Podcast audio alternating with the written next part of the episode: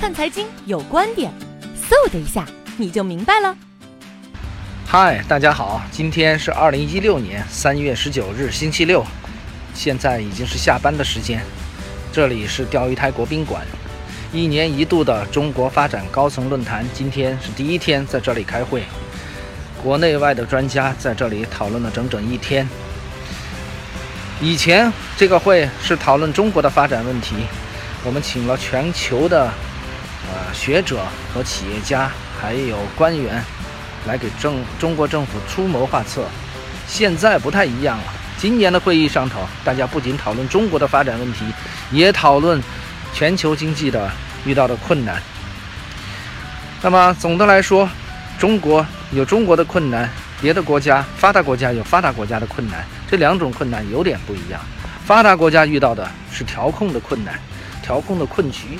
有不少的专家提出他们的看法，认为现在全球面临的货币过剩已经成为一个问题，而货币过剩并不解决当前遇到的问题。那中国遇到的情况跟他们不太一样，我们主要的问题不是货币政策，也不是财政政策。就不是调控的问题，而我们遇到的是转型和发展，啊和改革的问题。问题不一样，解决问题的办法也应该有所不同。那么还有什么可以谈谈的看法呢？我觉得有两点。第一点就是我们的方案从哪里来？回忆八十年代巴山兰会议。在那个会议上提出来的很多的看法，其实，在那个会议之前，中国不少经济学家已经达成共识，但是他们不敢把这些观点和盘托出，因为他们如果说错了，如果这个错是加引号的错，啊，就是不被啊不被接受的话，他们会受到批评，甚至会受受到处分。于是，他们请了国外的专家来替他们说话。其实。国外专家说的大多是他们的观点。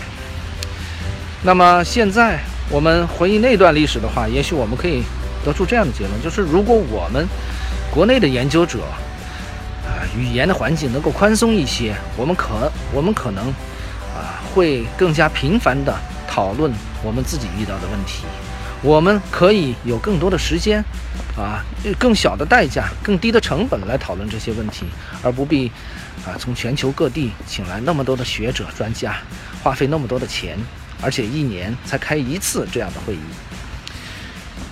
第二件事情就是关于执行。那呃，如按照计划，明天上午，张高丽副总理将会出席。啊，明天上午的会议，并且致辞。后天的下午，李克强总理将会接见参加这次会议的国外的嘉宾。